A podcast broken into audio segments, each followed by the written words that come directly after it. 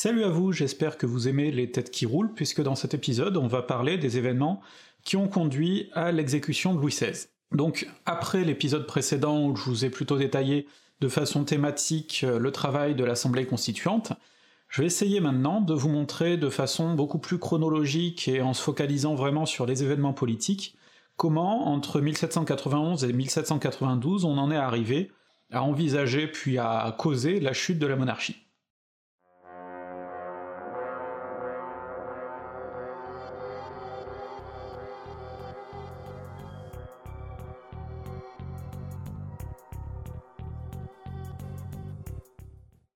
J'en avais déjà parlé dans l'épisode précédent, il faudrait surtout pas croire que Louis XVI était, comme on le présente parfois dans des clichés, un roi qui ne voulait pas régner.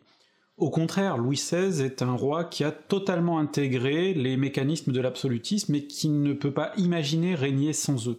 Et donc depuis 1789, depuis que bah, pendant le printemps ça a commencé à dégénérer, que le tiers-état a demandé de plus en plus de pouvoir, qu'on avait aboli les privilèges, etc., Louis XVI est très réticent face à ces changements, il ne les accepte que quand il n'a pas le choix. Ça reste un monarque qui aspire à l'absolutisme, et il aspire aussi du coup à créer des situations qui lui permettront de récupérer son pouvoir. La monarchie constitutionnelle dont j'ai parlé dans le dernier épisode et qui est en train de se mettre en place, elle ne lui convient pas du tout, même si pour beaucoup de monarchistes, ce qu'on appelle les monarchiens dont je vous avais parlé, bah finalement c'est un système tout à fait acceptable, et pour euh, pas mal des anciens patriotes aussi qui sont les plus à droite, cette monarchie constitutionnelle est un système tout à fait convenable, mais à Louis XVI elle ne lui convient pas du tout. Louis XVI, son plus gros problème, c'est que la cour a été déplacée à Paris, aux Tuileries. Et le problème, c'est que au sein de Paris, il est du coup prisonnier finalement de la population parisienne, là où à Versailles, il avait une bien plus grande latitude pour appeler des armées, pour essayer de se défendre, et ainsi de suite. Et donc, cette situation à Paris est de plus en plus pesante pour lui. Puisque Louis XVI se sent prisonnier de Paris, il élabore ce projet de fuite qui est mis en action dans la nuit du 20 au 21 juin 1791. Donc sur cette fuite, je ne vais pas m'étendre, la famille royale fuit sous un faux nom, elle a pour objectif d'arriver vers la frontière et de réunir une armée fidèle pour reprendre Paris et mettre fin à la Révolution. C'est quelque chose que Louis XVI exprime très clairement dans une lettre qu'il laisse derrière lui, une lettre qui est adressée au peuple français. Dans cette lettre, il condamne avec des mots très clairs la Révolution, il condamne particulièrement les Jacobins pour leurs excès, et donc, clairement, il montre euh, qu'il est tout à fait opposé au changement qui se déroule en France depuis deux ans, et à la Constitution qu'on veut mettre en place à ce moment-là. Donc là, il fait un acte clair, un acte net de trahison envers la Constitution qui est en train de se préparer, mais il fait aussi un acte de foi dans la mesure où il considère que la majorité de la population française va le suivre, notamment dans les campagnes. Le problème, c'est que cette population, en réalité, ne va pas tant le suivre que ça. Et sa fuite finalement est découverte, il est arrêté avant d'arriver euh, là où il avait prévu d'aller, et donc il est ramené à Paris. Et là, ça pose d'énormes problèmes aux constituants. Pourquoi? Parce que vous avez d'un côté ceux qui considèrent que là, Louis XVI c'est fini, il a trahi, il faut s'en débarrasser. Mais s'en débarrasser contre quoi? Est-ce qu'on met en place son fils? Le problème c'est qu'il est trop jeune, il va falloir une régence, et si le régent ça doit être Louis XVI, c'est complètement con de le virer. Est-ce qu'on va aller piocher du côté de la branche des Orléans, qui est quand même plus libérale, qui est quand même plus favorable aux idées de la Révolution? Je vous signale même que à ce moment-là, le duc d'Orléans, il lui arrive de financer les publications de Marat, donc euh, c'est vous dire à quel point il s'implique quand même dans le truc, évidemment avec pas mal d'arrière-pensée. Bon bah il y en a qui commencent à se dire qu'après tout, quitte à se débarrasser d'un roi, pourquoi pas oser ne pas en mettre un autre à la place? Les républicains, au départ, ils étaient très peu nombreux. Il y en avait quelques-uns hein, dans le Paris de 1789, comme Camille Desmoulins, mais en 91 ils sont pas des masses, et petit à petit seulement l'idée commence à germer. Avec la fuite du roi, elle commence à se répandre, il y a des gens qui commencent à s'y rallier, comme Danton par exemple, même s'il le fait pas sans arrière-pensée. Il y en a d'autres qui sont un petit peu plus mitigés, comme Robespierre, qui sent que ça pourrait créer des problèmes et donc euh, qui attend de voir mais qui malgré tout euh, est clairement opposé à la fuite de Louis XVI et clairement opposé du coup à Louis XVI. Et puis il y a le camp d'en face. Et le camp d'en face, ce sont des gens qui sont tout à fait satisfaits des acquis de la Révolution telle qu'elle se fait là, et qui se disent que le problème c'est que si on balance Louis XVI, on balance le dernier point d'ancrage à la France d'avant, et on risque d'entraîner le pays dans une nouvelle phase de la Révolution qui irait beaucoup trop loin à leur goût. C'est des gens comme Lafayette, comme Barnave, comme Lamette, dont je vous ai parlé dans le dernier épisode, et qui essayaient de gouverner avec Louis XVI et de le pousser vers des compromis. Bah tous ces gens-là, ils décident d'élaborer une stratégie. Ils vont dire que Louis XVI a été enlevé, et comme ça, ça permet de justifier euh, sa fuite en la faisant passer pour un enlèvement, et de justifier qu'on le garde. En face, évidemment, les gens ne se laissent pas faire. Il y a notamment le club des Cordeliers, dont je vous ai déjà parlé, qui est un club très populaire, qui réunit notamment des gens comme Danton et comme Marat, et ce club-là prend position pour la déchéance du roi. Le club des Jacobins est beaucoup plus mitigé, puisqu'on y trouve là pas mal de députés, et que la grande majorité des députés quittent le club, à l'exception de quelques-uns comme Robespierre, mais tous les autres quittent le club parce qu'ils considèrent qu'il faut maintenir le roi, et donc ils quittent pour fonder le club des Feuillants, qui va devenir le centre euh, du royalisme euh, qui accepte la Constitution. Euh, pendant une année, grosso modo, ce club des feuillants va devenir un lieu de pouvoir et de réflexion très important. Donc on a ce club des Jacobins qui se divise, et on a par ailleurs ce club des Cordeliers qui lui prépare sa pétition pour demander la déchéance du roi, une pétition qui recueille pas mal de signatures. Et tout ça nous mène au 17 juillet 1791. Sur le champ de Mars, les Cordeliers ont appelé un grand rassemblement on a plusieurs milliers de personnes qui se réunissent ici, et logiquement les autorités voient pas ça d'un bon œil. Lafayette, qui est à la tête de la garde nationale, a envie d'intervenir, Bailly, le maire de Paris, aussi. Et il trouve un prétexte. Le prétexte, c'est que pendant le rassemblement, on a découvert sous une estrade deux gars qui se planquaient. Eux disent qu'ils se planquaient pour mater sous les jupes des femmes, en réalité, la foule croit, par son obsession au complot, qu'ils sont là pour planquer une machine infernale et pour tout faire péter. Dans le doute, on les décapite et on place leur tête au bout d'une pique, et donc face à ce geste de violence, ben, Lafayette et Bailly ont quelque chose de tout trouvé, ils peuvent intervenir, ils font tirer sur la foule. Ça fait 50 à 100 morts. Autant vous dire que là, l'événement est assez décisif, parce qu'on a la garde nationale qui a tiré sur la foule. La garde nationale de Lafayette, donc autant vous dire que la réputation de Lafayette, elle est finie.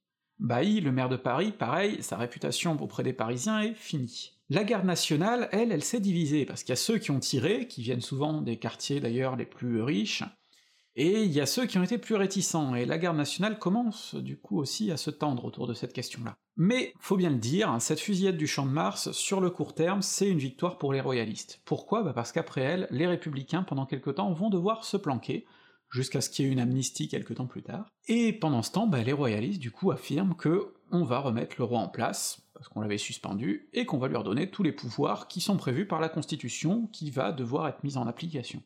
Donc, sur le court terme, Louis XVI a à peu près gagné, même s'il n'a pas réussi à rétablir la monarchie absolue qu'il espérait. Reste maintenant à la mettre en place, cette constitution. Cette constitution, je vous ai raconté dans l'épisode précédent en quoi elle consistait à peu près, elle doit être mise en place le 1er octobre. Peu de temps avant, il y a Robespierre qui a eu une idée. Une idée assez finaude. Il a proposé à l'Assemblée constituante qu'aucun de ses membres ne puisse se représenter pour être élu dans ce qui sera la nouvelle Assemblée législative. Le coup est malin, parce que Robespierre a bien compris que parmi les dirigeants de ceux qui étaient devenus les feuillants, du coup, ces gens qui sont pour une monarchie constitutionnelle modérée, raisonnable et pour mettre un terme à la Révolution, ben, ces feuillants ils ont des chefs, Lafayette, Barnave, Lamette, Duport. En interdisant aux députés actuels de se représenter, on s'assure que ces chefs ne pourront pas aller à l'Assemblée législative, il faudra en trouver de nouveaux des leaders. Et ça c'est parfait. Barnave, Duport, Lamette, Lafayette font le même calcul, ils se disent après tout, ok, on ne se représente pas, mais du coup, Robespierre ne pourra pas y aller non plus, ses soutiens ne pourront pas y aller non plus, eux aussi devront refaire le travail de zéro. Et donc finalement, c'est un petit peu un jeu de dupes où chacun pense profiter de l'absence de l'autre, et donc tout le monde tombe d'accord sur le fait qu'effectivement, à la législative, il n'y aura aucun député de la Constituante. Ce qui implique de faire des élections pour des hommes nouveaux, en quelque sorte. Alors ces hommes sont pas totalement nouveaux, ce sont des gens qui sont illustrés dans les clubs, ce sont des gens qui sont souvent illustrés dans la vie politique locale, et ce sont des gens qui parfois aussi se sont illustrés dans le journalisme. Donc on voit débarquer pas mal de nouvelles têtes qui vont avoir une importance pendant la Révolution. Du côté des feuillants, il y en a pas beaucoup qui ressortent parce que finalement elles vont pas durer bien longtemps, ces têtes-là. Mais c'est du côté de l'extrême gauche de l'Assemblée que ça va être intéressant de regarder. Parce que, globalement, on peut diffuser cette Assemblée législative en trois groupes. Il y a les feuillants, à droite, qui sont relativement majoritaires. Il y a à gauche ceux qu'on va appeler les brissotins, et qui vont devenir les girondins dans le langage actuel. Et au milieu, ben, il y a tout un tas de neutres qui votent selon la situation. Et c'est du côté de ces brissotins qu'il faut s'arrêter. Ils portent leur nom du député qui est leur figure de proue, Brissot. Brissot, c'est un gars particulier. Souvent, on a tendance à considérer que les Girondins étaient contre l'abolition de l'esclavage, étaient pour la propriété privée, mais Brissot, il a commencé à être connu par un traité qui, justement, s'opposait à la propriété privée et qui a inspiré Proudhon, même si après, bon, euh, Brissot, il a changé d'avis sur ces questions. Brissot, c'est aussi quelqu'un qui, au sein des Girondins, se démarque justement parce qu'il est pour l'abolition de l'esclavage. Une abolition différée, mais comme la plupart des gens à ce moment-là, une abolition progressive, mais il est pour. Donc tout ça pour vous inciter un peu de nuance, euh, ces groupes ne sont pas totalement monolithiques, il y a des divergences d'opinion en leur sein, il y a des nuances, il y a des évolutions aussi, parce que les gens changent d'avis. À l'époque, ce groupe-là des Brissotins, c'est vraiment l'extrême gauche. On retrouve aussi des gens qui sont jacobins, mais sans forcément adhérer trop à la ligne de Brissot, des gens comme Couton, qui va par la suite devenir un proche de Robespierre. Mais c'est pas le seul moyen d'expression politique. L'expression politique, elle se joue aussi beaucoup dans les clubs, et je vous ai dit tout à l'heure que Robespierre ne se représentait pas, mais dans les clubs, Robespierre est un des plus grands orateurs, on le voit très souvent s'exprimer. Elle s'exprime aussi dans des salons. Les Brissotins, notamment Brissot, Roland, se réunissent dans des salons, notamment le salon de l'épouse de Roland, qui euh, est un salon très apprécié de ce, de ce courant-là. On a aussi la presse, Marat notamment, qui s'illustre avec son journal L'Ami du Peuple, qui est très populaire, d'autant que Marat il a eu du pif.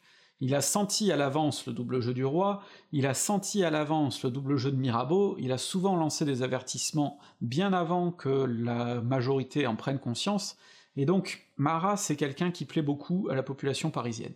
Et puis il y a encore d'autres moyens d'expression politique, qu'on retrouve notamment en province, des deux bords de l'échiquier, c'est d'une part, ben, comme je vous l'avais dit la fois précédente, le fait que tous les droits féodaux n'ont pas été abolis, et donc on a une population paysanne qui s'insurge encore contre ces droits féodaux, qui parfois euh, prend les armes hein, pour continuer la lutte.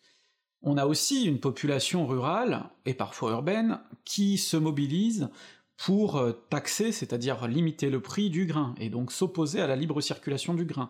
Parfois ça va loin. Par exemple, il y a un maire qui est exécuté pour s'être opposé à cette opération de taxation. Et ça, ça choque beaucoup à l'Assemblée, ça divise beaucoup. Il y en a certains qui considèrent qu'il faut faire un martyr de la liberté, il y en a d'autres, comme Robespierre, qui disent qu'il faut pas pousser mémé dans les orties, et que quand le peuple a faim, on peut peut-être reconnaître qu'il est obligé d'en arriver à ce genre d'extrémité-là. Et à l'inverse, on a aussi une contre-révolution qui couvre, qui se développe, qui continue. Parce que la contre-révolution, elle n'est pas euh, anodine on a des militaires dans certaines régions qui se mobilisent, on a des religieux, notamment autour des prêtres réfractaires, qui mobilisent leur population contre la révolution.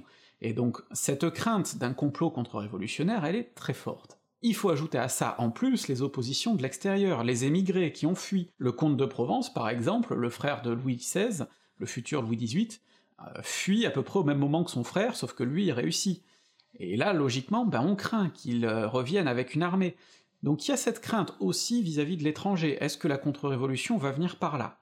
Donc on le sent, la nouvelle constitution, elle n'est pas totalement assurée, et du coup, on commence à réfléchir à un moyen de le défendre, et ce moyen de la défendre, c'est la guerre. Ah, la guerre, ça c'est un point sur lequel des simplifications sans nuance, il y en a pas mal. D'un côté, on va avoir la version cocardière qui considère que la France a fait la guerre avant tout pour se libérer et exporter la liberté dans le reste de l'Europe. Bon, vous vous doutez bien que c'est une version un petit peu rose. De l'autre côté, il y a la version qui peut être exprimée par des gens comme Guillemin, qui considèrent que cette guerre était avant tout un moyen de se faire du pognon et de faire taire la population parisienne. Là aussi, c'est une version qui, à l'inverse, est peut-être un petit peu noire, et donc il va falloir essayer de détricoter comme ça un petit peu toutes les raisons qui ont conduit à la guerre. La première chose, c'est qu'il faut faire attention à ne pas voir les choses avec nos yeux du XXIe siècle, parce que ça fait 200 ans, et que donc logiquement, nous on a accès à des éléments auxquels les contemporains n'avaient pas accès.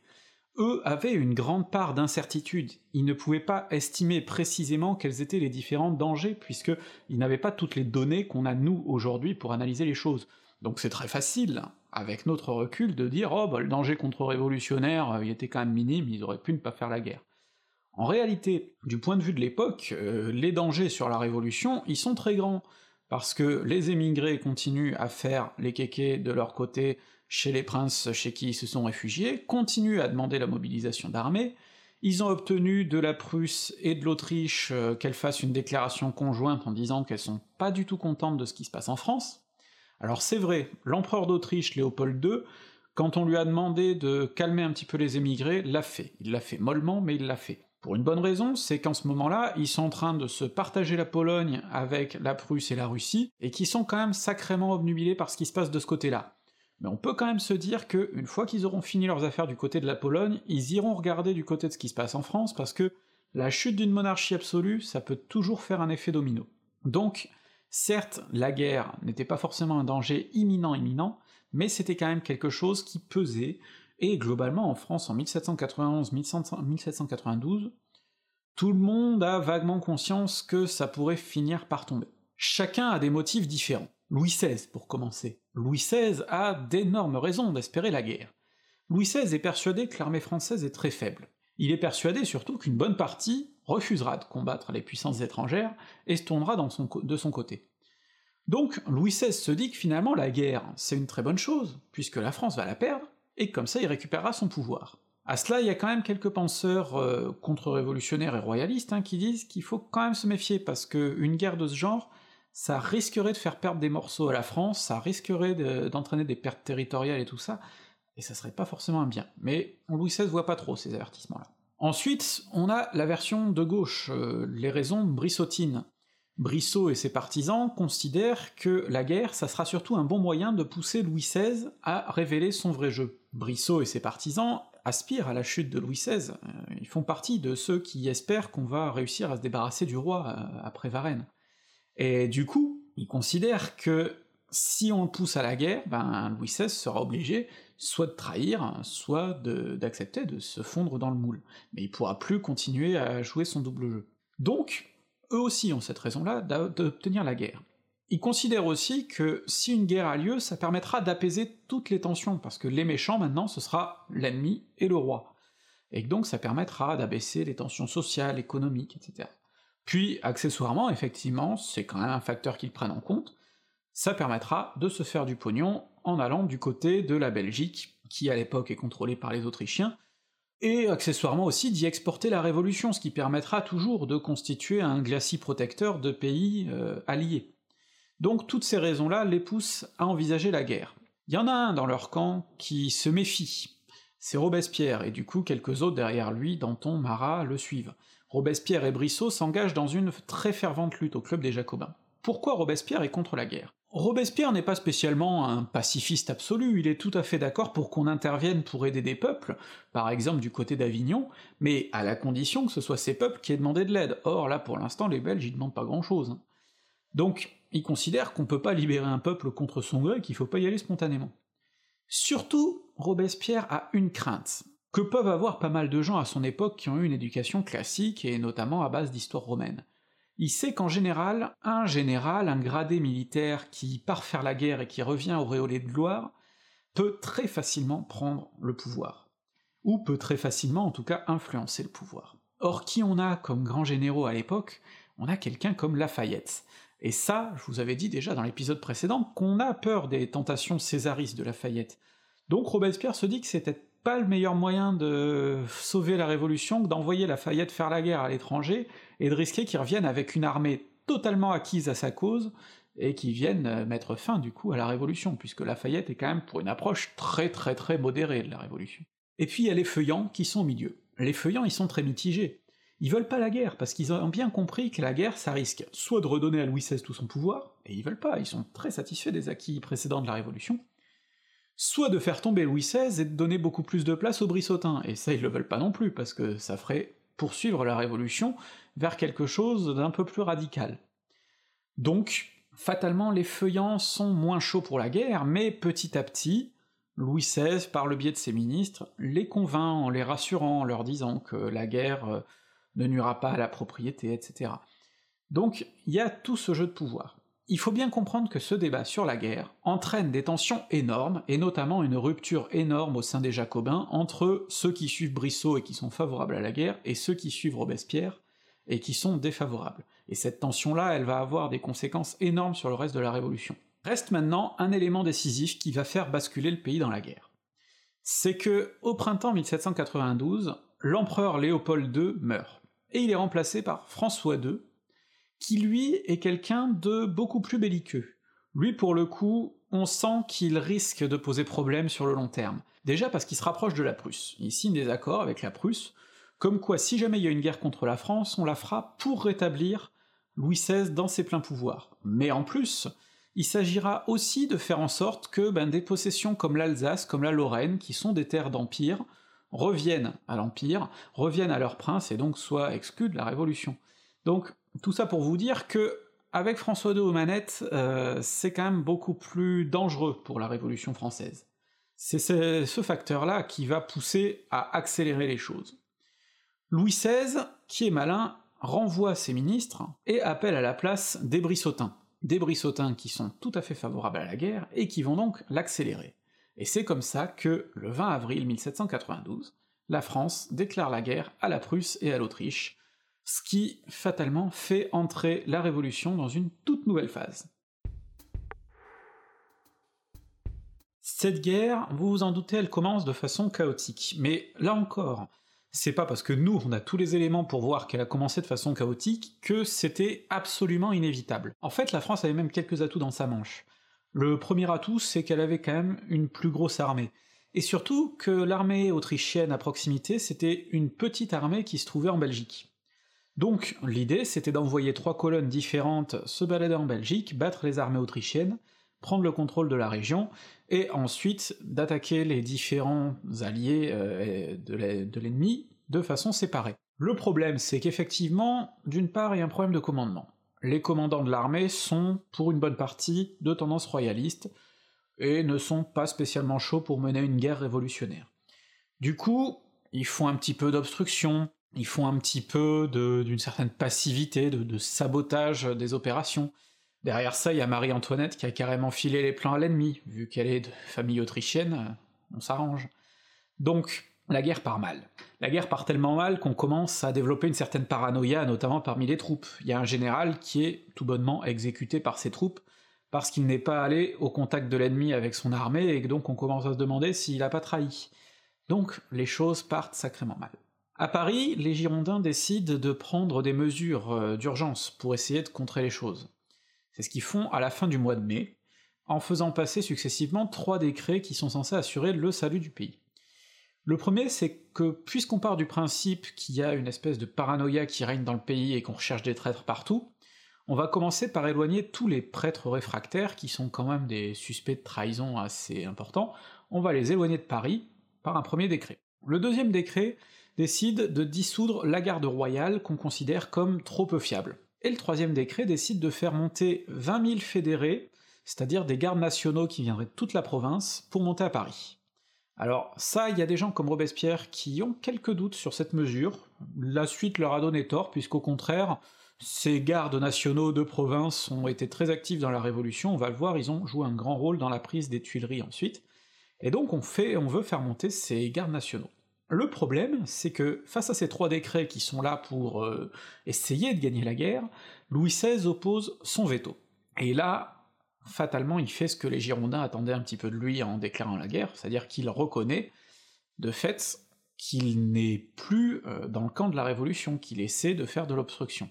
Les Girondins protestent, et Louis XVI les chasse du gouvernement pour les remplacer par un ministère feuillant, puisque maintenant qu'ils ont déclaré la guerre, euh, Louis XVI n'a plus besoin d'eux. Comme si ça suffisait pas, Lafayette, qui est sur le front à ce moment-là, commence à s'inquiéter de ce qui se passe à Paris, il trouve que les Jacobins, que ce soit les Girondins ou ceux qui suivent Robespierre, hein, il les met tous dans le même paquet, il trouve que les Jacobins prennent trop d'importance, que Paris commence à un petit peu trop s'agiter, et il envoie une lettre à l'Assemblée en disant en gros qu'il propose ses services pour intervenir, de façon un petit peu musclée s'il le faut, pour calmer Paris.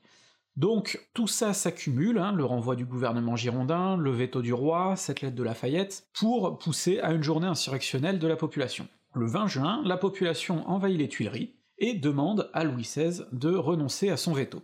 La population force Louis XVI à porter le bonnet phrygien, il accepte, elle le force à boire un verre en l'honneur de la nation, il accepte, ça l'engage pas grand chose, par contre il refuse radicalement de revenir sur son veto, et les choses ne vont pas beaucoup plus loin à ce moment-là. Dans le courant du mois de juillet, les choses continuent à empirer, et la patrie est déclarée en danger par l'Assemblée. On fait donc monter pas mal de volontaires de province qui convergent vers Paris, et ces volontaires, quand ils arrivent à Paris, ils commencent beaucoup à parler de déchéance du roi, notamment parce que le coup du veto les a quand même un peu refroidis. On commence donc à pas mal faire circuler cette idée de retirer ses pouvoirs au roi, quand survient, à la fin du mois de juillet, début du mois d'août, la publication de ce qu'on appelle le manifeste de Brunswick. Brunswick, c'est le chef de l'armée prussienne. Il est entouré d'émigrés qui ont rédigé ce document, et lui il a signé, et c'est un document qui dit en gros que si la population parisienne fait du mal au roi, elle sera très fortement punie. Punie par une armée ennemie, ça veut dire des exactions terribles, tout ce qu'on peut attendre dans le cadre d'une guerre à l'époque. Ce manifeste, à la base, les émigrés l'ont fait pour essayer de protéger Louis XVI. Le problème, c'est qu'il met au contraire le feu aux poudres, parce que, puisque c'est un manifeste qui vient de l'ennemi qui veut protéger le roi, c'est la preuve que le roi est vraiment d'intelligence avec l'ennemi. Et donc, ce manifeste de Brunswick commence à mettre le feu aux poudres, et donc, en ce début du mois d'août, il n'y a plus qu'un mot qui est quasi général sur les lèvres à Paris, c'est qu'il faut déchoir le roi de son pouvoir.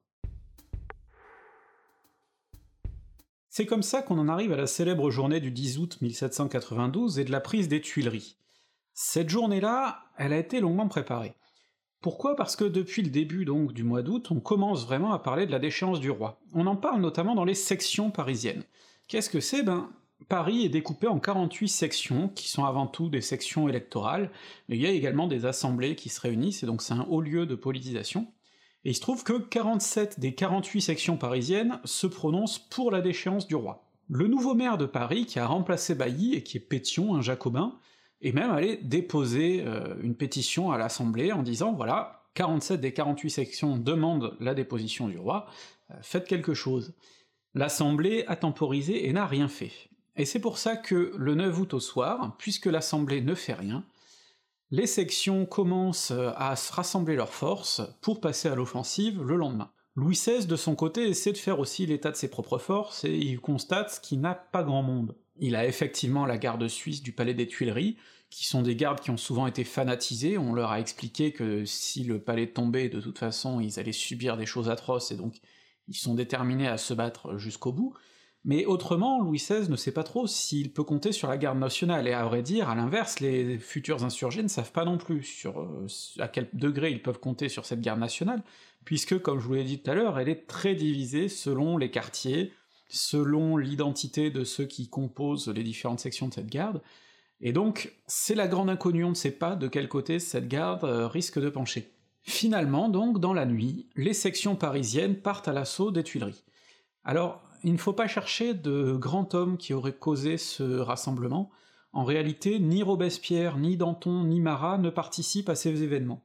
Euh, on a même un peu de mal à savoir trop ce qu'ils ont fait à ce moment-là. Danton notamment a essayé d'enjoliver ensuite son rôle, notamment parce que la section euh, dont il faisait partie a joué un grand rôle dans ces, dans ces événements, mais lui-même n'y a pas spécialement participé. Donc, on a un événement qui avant tout le fait des sans-culottes, qui vont perdre d'ailleurs beaucoup d'hommes, finalement la garde nationale se range en majorité de leur côté, et donc, à midi le 10 août, Louis XVI est déchu de ses fonctions par une assemblée qui est en très large sous-effectif, puisque la plupart des députés euh, n'y sont pas allés vu qu'ils avaient la trouille, et donc on décide de la déchéance du roi et de la convocation future d'une convention qui va devoir décider du nouveau régime à mettre en place.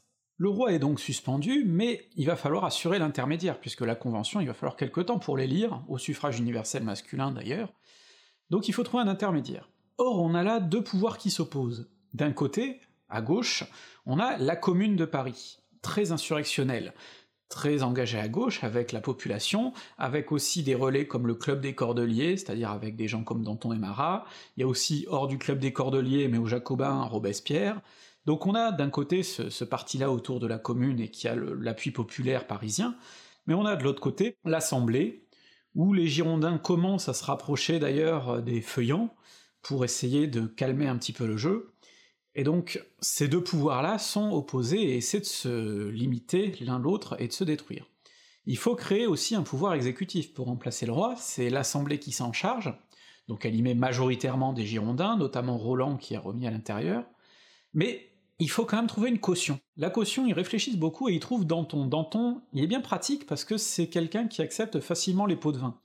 Euh, il en avait reçu notamment de la monarchie à un moment. Le problème de Danton, c'est qu'en fait, il accepte les pots de bain, mais il fait pas forcément ce pourquoi il les a reçus.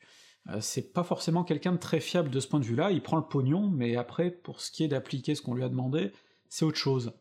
Mais bon, comme Danton est très populaire au Cordeliers, comme Danton est très populaire auprès des sections parisiennes, les Girondins, l'Assemblée en général, se disent que ça vaut peut-être le coup de le mettre au gouvernement, et ils lui offrent le poste de ministre de la Justice, qui est en plus très bien payé, donc ça, ça ne peut que lui plaire, et ils se disent que comme ça, Danton servira à calmer la population. Bon bah c'est tout l'inverse en fait, Danton a bien compris que de toute façon il était en position de force euh, là puisqu'il avait tout le soutien derrière lui de la population parisienne, des sections, etc. Donc Danton au contraire va œuvrer à foutre un maximum de bâtons dans les roues des Girondins qui par ailleurs ne peuvent pas le blairer, notamment Roland ne peut pas le saquer. Donc que fait Danton? Bah notamment quand les Girondins commencent à envisager de déplacer le gouvernement hors de Paris vu que la guerre se rapproche, Danton dit ah bah non on reste, donc il y a tout, cet affrontement-là qui commence à se nouer au sein du pouvoir, dès maintenant, pour essayer de voir un petit peu qui va tirer le maximum après la chute du roi. Le problème, c'est que le roi a beau être tombé, maintenant il y a une guerre, et il faut la finir parce qu'elle est vraiment en train de mal tourner. Pourquoi les choses vont-elles si mal? Bah déjà parce que la chute du roi, ça plaît pas à tout le monde en France. À Paris, ça passe à peu près, mais en province, il y a des coins qui se soulèvent, notamment en Bretagne, en Vendée, dans le Dauphiné aussi. Il y a des insurrections menées par des nobles. Donc déjà, ça, ça contribue à fragiliser un petit peu le pays, et ça va pas aller en s'arrangeant. D'autre part, l'armée de Brunswick, elle continue à avancer. Le 30 août, on apprend qu'elle a pris Verdun. Or, Verdun, de façon assez classique, c'est la dernière forteresse avant Paris. Donc en général, quand une armée ennemie prend Verdun, ça commence à sacrément sentir mauvais. Donc, il faut préparer la défense. Mais en plus de préparer la défense, euh, il faut couvrir ses arrières, parce que le problème c'est qu'on sait qu'avec Brunswick arrivent des émigrés, et on sait qu'ils vont vraiment se donner carte blanche si jamais ils prennent des villes, ils vont très probablement massacrer les révolutionnaires, et surtout on se dit qu'ils ont certainement des alliés à l'intérieur. À Paris, on commence notamment à s'inquiéter beaucoup à propos de ce qui se passe dans les prisons. Parce que il y a des prisons, il y a des criminels de droit commun, des prostituées, des gens qui ont été emprisonnés pour dette, mais où il y a aussi des prêtres réfractaires, des nobles, des gens qu'on assimile du coup à des potentiels traîtres. Il y a aussi tous ces gens qui ont été emprisonnés le 10 août, et qu'on considère comme des traîtres parce qu'ils ont défendu le roi, et dont on attend le jugement. Or, les sans-culottes ont beau attendre un jugement rapide, l'Assemblée prend son temps, et finalement il y a très peu de condamnations au cours du mois d'août. Donc début septembre, Marat, dans la presse notamment, commence à appeler très fortement à ce qu'on prenne les devants, à ce que les sans-culottes euh, prennent les choses en main et s'occupent eux-mêmes des potentiels traîtres qui sont dans les prisons.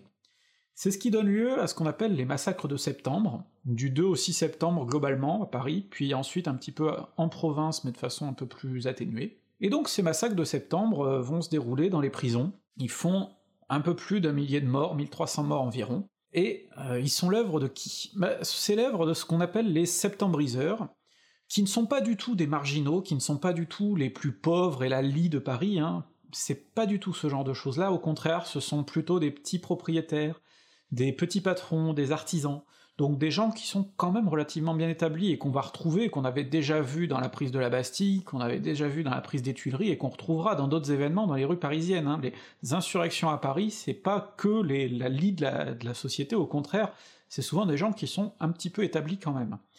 Ces septembriseurs, ils vont dans les prisons, ils s'y organisent en commission improvisée, qui jugent de façon très expéditive, hein, mais qui jugent quels prisonniers vont être exécutés et lesquels sont épargnés, puisque il y a certes 1300 prisonniers qui sont exécutés, mais dans les mêmes prisons, il y en a quand même à peu près autant qui sont épargnés, donc ça veut dire qu'on ne tue pas totalement aveuglément, et que ces exécutions répondent à une certaine logique. Alors, forcément, des massacres de cette ampleur, ça choque ça met mal à l'aise la classe politique, parce que globalement tout le monde tombe à peu près d'accord pour se dire que ces massacres, euh, ils avaient l'air nécessaires à l'époque, et globalement personne ne va les reprocher.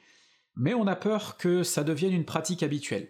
Alors on reproche notamment au gouvernement, et surtout à Danton, de n'avoir rien fait, ça c'est un reproche qui va devenir très constant chez la droite, mais qui a ensuite été récupéré par d'autres, par exemple par Guillemin. Danton, au contraire, lui a bien compris quel avait été le problème, et du coup, par la suite, il a essayé de s'assurer qu'on applique une justice beaucoup plus terrible, c'est lui qui disait, hein, il nous faut être terrible pour éviter au peuple d'avoir à l'être, c'est-à-dire qu'il fallait que la justice euh, soit radicale pour pas qu'on ait à en arriver à ce genre d'extrémité comme les massacres de septembre. Les Girondins, de façon générale, sont aussi un petit peu emmerdés face à ces massacres de septembre, d'un côté, ça les arrange bien parce que ça élimine pas mal d'ennemis politiques à leur droite, et ils ont rien contre, mais quelques temps plus tard, euh, ils vont commencer à les dénoncer très fortement. Pourquoi? Parce que ça leur permet d'attaquer leurs ennemis, ils vont faire croire que c'est des massacres qui ont été organisés par Robespierre, par Danton et par Marat.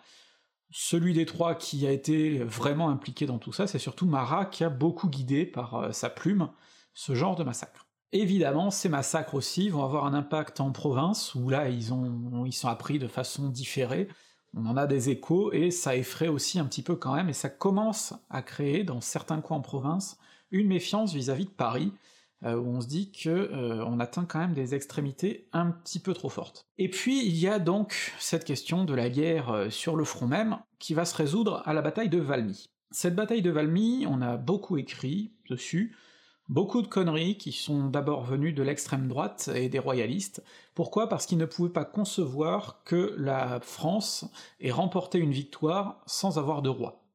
C'était pas possible. Il fallait l'armée française sans roi devait être désemparée et devait perdre logiquement.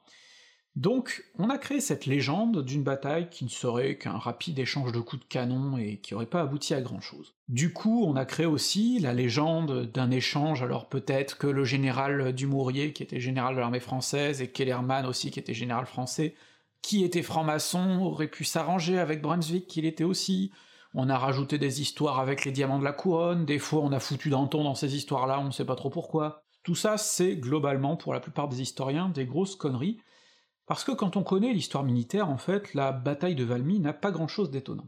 Ce qui est étonnant, c'est effectivement que c'est le premier gros échange de tirs d'artillerie de façon moderne. On échange des coups de canon de façon intense, c'est probablement la plus grosse canonnade qu'on ait connue jusqu'à l'époque, et c'est d'ailleurs euh, une bataille qui, de ce point de vue-là, a un rôle précurseur, hein, puisque la guerre napoléonienne ensuite a beaucoup profité de ces innovations-là du point de vue de l'artillerie, et donc c'est effectivement un gros échange de coups de canon, qui fait des morts, hein, notamment quand euh, les boulets ont le malheur de tomber sur les réserves de poudre, donc c'est pas non plus un simulacre de bataille, mais surtout à l'époque, euh, le but de la guerre, c'est pas d'être une guerre totale où on envoie les gens mourir euh, comme s'ils partaient à l'abattoir, parce qu'on n'a pas encore de grandes armées avec un réservoir de troupes comme on le verra en 1914, où il suffit de mobiliser généralement puis d'envoyer les gens à l'abattoir. Là, ce sont encore des armées qui sont pour la plupart professionnelles, des mercenaires qu'on a dû engager, les troupes, on les économise, on les envoie pas à l'assaut d'une position si on n'est pas sûr de la prendre. Or là, il se trouve que les troupes françaises sont quand même plutôt bien placées à Valmy, elles ont une position avantageuse, elles sont supérieures en nombre, et donc le principal espoir des Prussiens, c'est que les troupes françaises se débandent. Pourquoi se débanderaient-elles? Bah Parce qu'elles sont de composition multiple. Il y a des euh, troupes de l'armée royale, celles-là a priori sont plutôt solides euh, militairement, mais est-ce qu'elles vont vouloir se battre pour euh, une France qui s'est débarrassée de son roi, c'est pas sûr. Et il y a des troupes de volontaires, et ceux-là on se dit que bon bah sûrement qu'au premier coup de feu, ils vont partir euh, comme des lapins. Et le problème, c'est que non, ces volontaires sont suffisamment patriotes pour tenir, et c'est sous cet angle-là qu'il faut lire la légende du général qui brandit son chapeau en criant Vive la nation, et tout le monde crie Vive la nation, et ça effraie les Prussiens. Ils sont pas effrayés parce que les mecs crient fort, ils sont surtout effrayés dans le sens où ils se rendent compte que, effectivement, cette armée va pas fuir, qu'elle va tenir la position. Et à partir du moment où elle tient la position, bah ça veut dire que la bataille n'est pas gagnable, ou alors elle peut être gagnée, hein. peut-être que l'infanterie prussienne aurait pu essayer de la prendre, ça aurait été au prix de pertes énormes, et le problème c'est qu'après il faut envisager justement l'après de la bataille. Euh, aller jusqu'à Paris ensuite après avoir perdu énormément de troupes pendant la bataille, alors qu'on a une armée prussienne qui est déjà euh, sévèrement touchée par les problèmes de ravitaillement, par une épidémie, etc., c'est pas jouable. Et donc c'est pour ça que Brunswick déclare que c'est pas la peine de tenter la bataille de, de, tenter une, une bataille totale, et fait replier ses troupes petit à petit.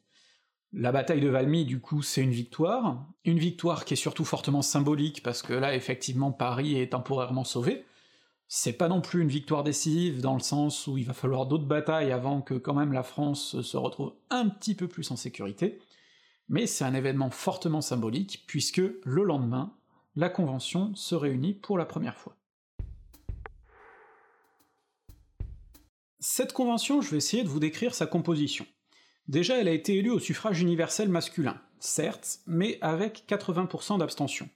Ça s'explique assez facilement, hein, déjà par la guerre, qui fait qu'il y a pas mal d'hommes qui ont été déplacés pour aller combattre, ensuite par le fait que, ben, comme on sait pas trop ce qui va se passer, comme on est quand même dans une incertitude politique globale, il y en a pas mal qui saisissent pas trop les enjeux et qui se déplacent pas pour voter. Euh, à l'époque, en plus, comme j'en ai parlé dans l'épisode précédent, le vote est beaucoup plus complexe à mettre en place, hein, il faut souvent se déplacer assez loin pour voter, et ainsi de suite, donc c'est quand même un certain engagement. Socialement, elle n'est pas non plus très représentative de la population, puisqu'on y trouve surtout des gens qui sont issus de la petite et de la grosse bourgeoisie, les grands perdants ce sont évidemment les clercs et les nobles par rapport aux assemblées précédentes, hein. mais on y trouve donc surtout petite et grosse bourgeoisie, c'est-à-dire euh, beaucoup d'avocats, de journalistes, de médecins, de scientifiques, beaucoup moins de grands propriétaires et surtout de, grands négociants, ceux-là sont relativement minoritaires. Et donc on peut les distinguer en trois grands groupes.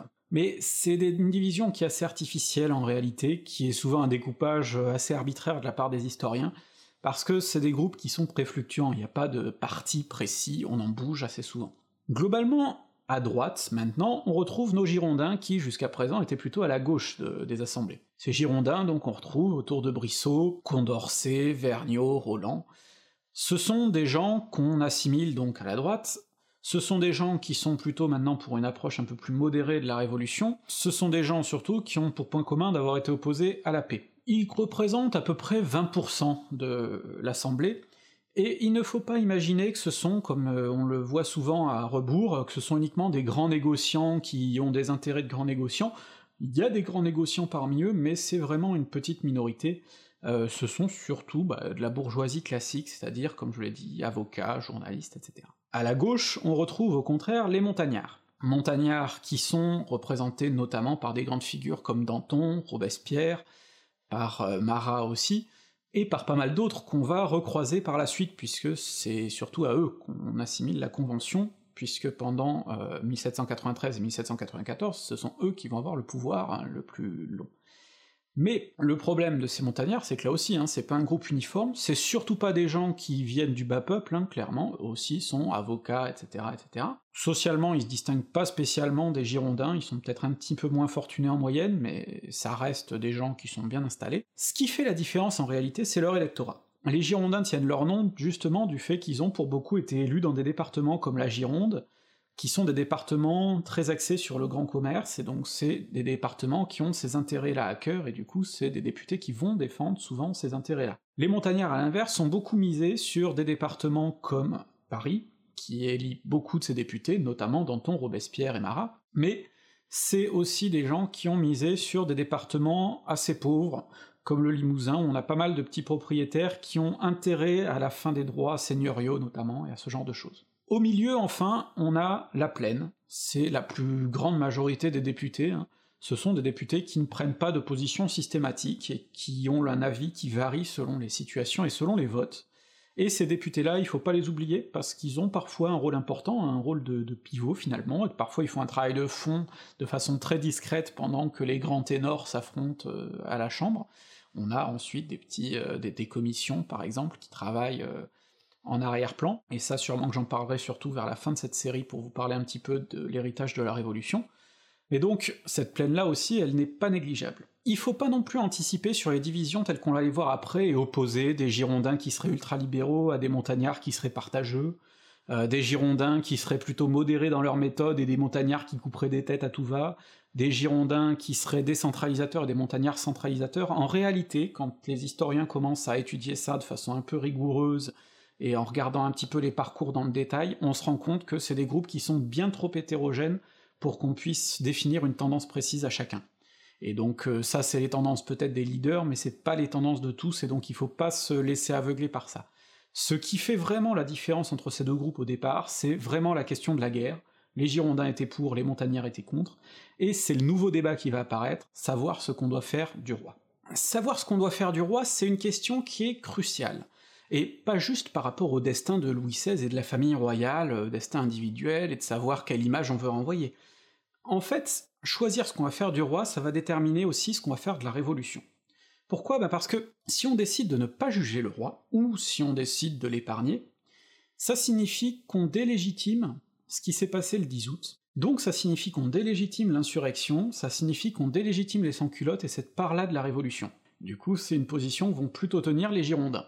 Inversement, si on condamne le roi, ça veut dire qu'on légitime ses insurrections, et ça veut dire éventuellement qu'on incite à aller encore plus loin, et c'est pour ça que c'est la position des montagnards, et qu'inversement, les Girondins ont des craintes si jamais on devait exécuter le roi. Alors les Girondins sont malins. Ils sont malins dans le sens où euh, ils ont bien compris qu'il faut pas s'opposer au jugement du roi. Le roi, il est manifeste qu'il a trahi, c'est impossible de le nier, et donc euh, la Convention est assez unanime à voter que le roi a trahi et qu'il va falloir le juger. Mais les Girondins proposent qu'on soumette au vote de l'entièreté de la population le sort du roi. C'est un coup malin, parce qu'ils savent très bien que autant Paris est radicalement contre Louis XVI, autant en province, il y aura sûrement une masse de la population qui fera contrepoids, et qui voudra épargner le roi, et qui voudra un peu plus de stabilité. Et c'est une opposition entre Paris et la province euh, qu'on va retrouver à plusieurs reprises pendant le reste de la Révolution, et sur laquelle il faut pas faire l'impasse. Donc les Girondins proposent ça. Ils savent bien que comme ça, en plus, euh, c'est un sacré piège, parce que ce serait la démocratie, ce serait le résultat de la démocratie. Les montagnards une bonne part de la plaine s'opposent à cette idée-là, clairement, et ils réussissent à faire voter l'idée que non, c'est la Convention elle-même qui va décider du sort du roi. Vient ensuite le troisième vote, euh, qui a pour but de décider du sort du roi. Alors, la légende veut que la mort du roi ait été votée à une voix près, ça c'est en réalité un gros bidouillage euh, avec des calculs légèrement foireux. En réalité, la différence est un peu plus large, d'une vingtaine, trentaine de voix peut-être, mais c'est pas non plus une différence très très tranchée, c'est un vote qui donc est très sensible et qui partage vraiment euh, les votants. Il n'en reste pas moins que, finalement, le 20 janvier, on vote également pour savoir si on doit accorder ou non un sursis à Louis XVI, et finalement, ce sursis n'est pas, accordé, euh, et dès le lendemain, 21 janvier 1793, on exécute le souverain. Et ça, c'est un moment qui est crucial, et pas juste dans le symbole. Parce qu'en exécutant publiquement Louis XVI, on crée une rupture aussi par rapport à certains qui étaient favorables à une révolution modérée, mais qui étaient aussi bah, souvent euh, très religieux, et donc euh, exécuter un roi de droit divin c'est quand même un peu chaud pour eux, qui étaient souvent aussi quand même attachés à une certaine vision un peu plus ancienne, et donc eux vont définitivement rompre avec la Révolution suite à cette exécution-là. Mais inversement, c'est aussi un événement qui va cimenter la population parisienne, notamment en bonne part, autour de ce projet révolutionnaire-là, républicain désormais, puisque maintenant qu'on a décapité le roi, on est passé en un an d'une situation où la République était quelque chose de porté assez marginalement, à une idée vraiment forte, vraiment ancrée. Reste donc maintenant qu'on est dans une situation difficile, parce que le roi est mort, certes, mais il va falloir préparer l'avenir, il va falloir préparer le pays qui suit. On a toujours cette division entre, d'un côté, les Girondins, et même, de façon plus générale d'ailleurs, la Convention, et de l'autre côté, la commune insurrectionnelle de Paris, qui est vachement plus radicale dans ses positions. Et surtout, on a de plus en plus cette dissension entre la province et Paris. On a accessoirement la guerre qui continue, Autant vous dire que, après cette, cette, exécution de Louis XVI, les sujets qui restent à être traités pour la Convention ne manquent pas, les dilemmes ne manquent pas, et qu'on va avoir pas mal de choses à évoquer dans les prochains épisodes. Pour ce qui est celui-ci, comme il a été très dense, j'ai dû passer assez vite sur beaucoup d'événements, donc je vous mets comme d'habitude en description un article où je vais un peu plus en détail sur ces faits-là. Je vous cite aussi en bibliographie plusieurs bouquins qui peuvent vous intéresser spécifiquement sur cet épisode, notamment le Valmy de Jean-Paul Berthaud qui est derrière moi et qui a cet avantage d'aller piocher des témoignages d'époque, de soldats des deux armées, etc. Et c'est vraiment un bouquin qui est fondateur pour comprendre cette bataille au-delà des clichés et des, des, rumeurs de complot. Et dans le même genre, je vous signale le bouquin qui est derrière moi sur Danton, qui est assez récent, qui est dans la continuité de pas mal de bouquins récents sur Robespierre, on retrouve pas mal de, des mêmes auteurs d'ailleurs, et c'est un bouquin qui essaie de faire le point sur plein d'aspects sur l'historiographie de Danton, euh, c'est pas une biographie pure, c'est beaucoup plus des articles thématiques, mais on y retrouve plein de choses sur le rapport de Danton à la corruption, sur la mort de Danton aussi plus tard, sur le rapport de Danton aux guerres, euh, sur le rapport de Danton au 10 août d'ailleurs, et à son implication plus ou moins fantasmée dans les émeutes. Donc je vous conseille d'aller jeter un œil à ce livre si vous vous intéressez au personnage de Danton et que vous voulez une vision qui soit ni dans la légende dorée républicaine classique, ni dans la légende noire à la Guillemin, donc je vous incite vraiment à aller voir ce bouquin-là. Et pour le reste, pour une bibliographie plus générale, comme d'habitude, vous avez tout dans l'article que je joins dans la description. Je reviens bientôt pour essayer de vous parler plus en détail de la Convention et de son œuvre, ce qui va pas être la période la plus simple à évoquer je pense.